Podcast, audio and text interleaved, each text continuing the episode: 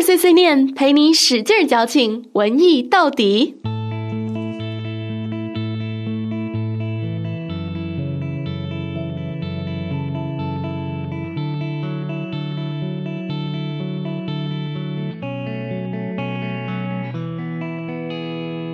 Hello everyone, this is Summer. Happy New Year! 每周四的夜晚，在念念电台跟你们见面。记得微信搜索公众号“念念英文”，找到我，然后跟我留言哦。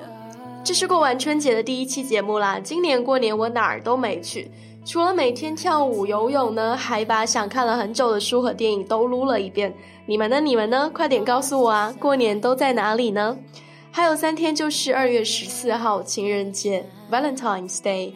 流行于欧美国家，起源传说啊也有很多，所以今天想要跟你们讲一讲情人节可以做什么。情人节呢，一般被广泛流传的是说教徒瓦伦丁被处死的故事。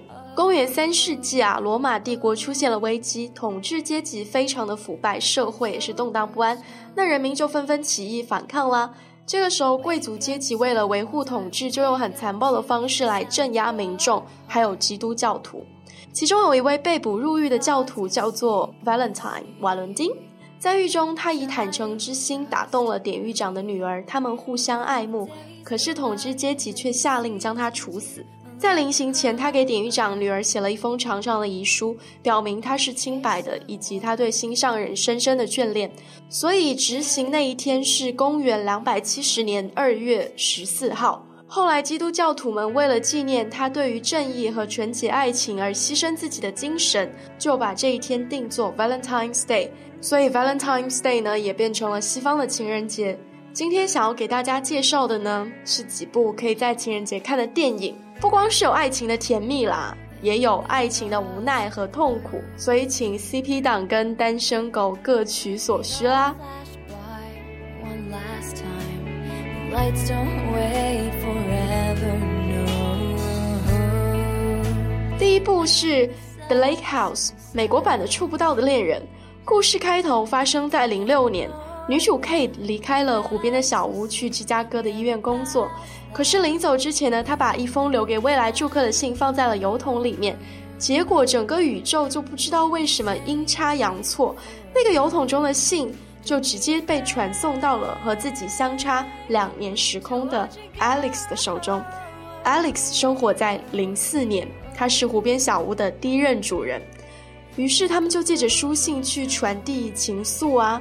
这是一个开头让人觉得摸不着头脑，可是越看越觉得浪漫的爱情故事。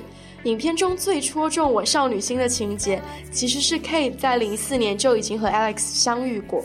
Kate 看着所有人的热闹，她自己其实是觉得很孤单的，因为其实 Kate 内心并不是深爱这个男友，他们属于那种举案齐眉难议和的类型。然后这个时候呢，就有陌生人走过来，坐在 Kate 的身边。问他最喜欢的书是什么，笨拙又小心的和他聊着天，然后 Kate 慢慢说起十六岁时候的初恋，冲动又勇敢，爱的不可救药。后来长大成年呢，为了父亲给予在自己身上的梦想，就成为了一名医生，生活变得理性沉静，爱着该爱的人。句句都是讲着一些 Kate 平时的生活，可是句句都在说着他的孤独跟忧伤。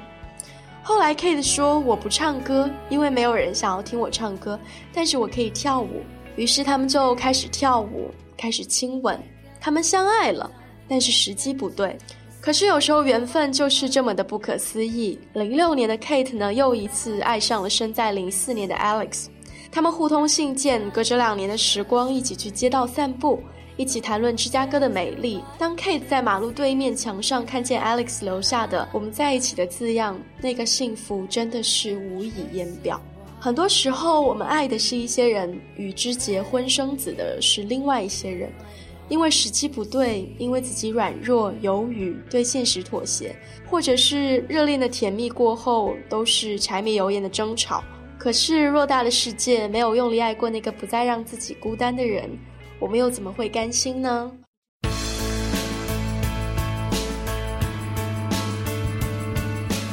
然后是第二部《The Holiday》恋爱假期。影片中的两个女主啊，一个在英国伦敦的乡村，一个是洛杉矶的美国丽人。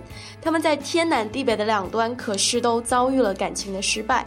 两个人在网上聊天，就商议着在圣诞节到来之前，到对方的环境中去生活，交换对方的住所作为度假场所。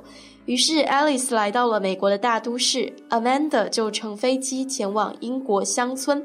除了兴奋新鲜的旅行啊，当地男生的魅力更是让他们猝不及防。The Holiday 算是一部轻喜剧吧，没有起伏的剧情，看完不会让你觉得很爽，但是还是会觉得蛮轻松、蛮甜蜜的。I walk to cry。An empty land I knew the pathway like the back of my hand. I felt the earth beneath my feet. Sat by the river and it made me complete. Oh, simple thing, where have you gone?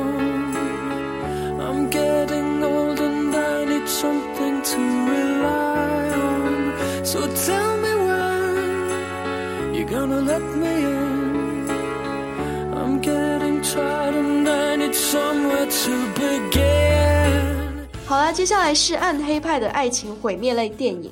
第一部是《Five Hundred Days of Summer》和《沙漠的五百天》。我看完最直接的印象就是，影片用很清新文艺的格调告诉大家一个很残酷却是一定要被接受的真相：爱情并不是命中注定的，每一个人都可能碰到很多个 The One，所以失恋并不代表我们一辈子就会错过真爱啊。影片中，Tom 是一个编写贺卡的年轻人，充满奇思妙想，面对爱情害羞胆小。Summer 呢是一个野性漂亮的尤物，喜欢独立自主，不想被任何人的感情束缚。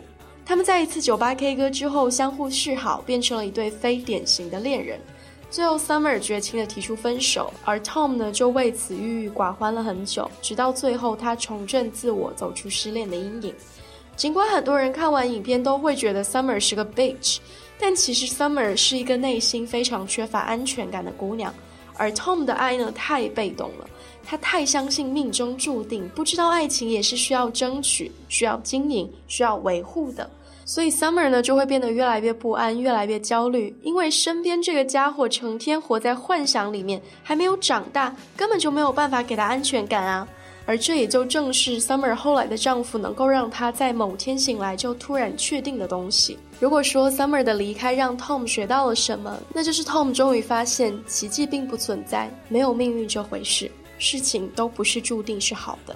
于是 Tom 就从失恋的崩溃和颓废中学会面对现实，重新投入到自己所热爱的建筑业中，直到他遇到了另外一个女子，他终于鼓起了勇气去主动搭讪。因为他懂得一切都不是命中注定的，对啊，我们总觉得爱情那么美好，爱情就一定是命中注定，就一定是 the one，并不是啊，我们会遇到很多很多个 the one，而那个 the one 会不会变成你的 last one，也是需要你自己去争取的。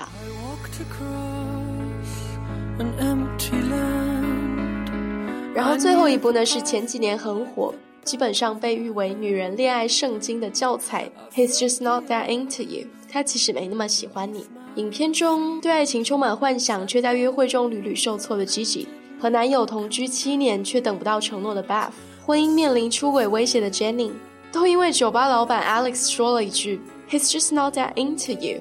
他们在这段话中重塑了自己对爱情的认识，对爱情的掌控。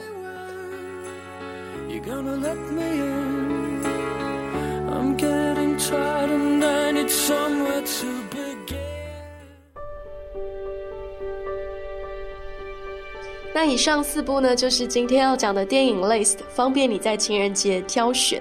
如果你不想要看电影呢，也可以选择听我给你念诗，来自 John Keats，《Bright Star》。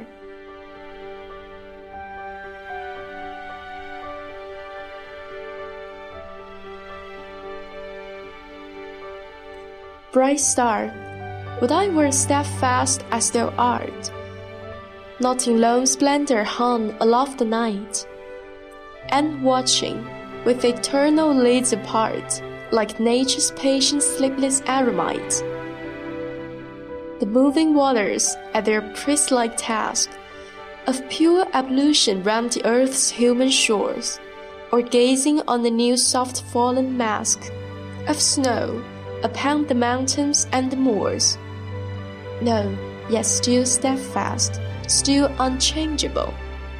Pillowed upon my fair love's ripening breast, to feel forever its soft fall and swell, awake forever in the sweet unrest, still, still to hear her tender taken breath, and so live ever, or else swoon to death.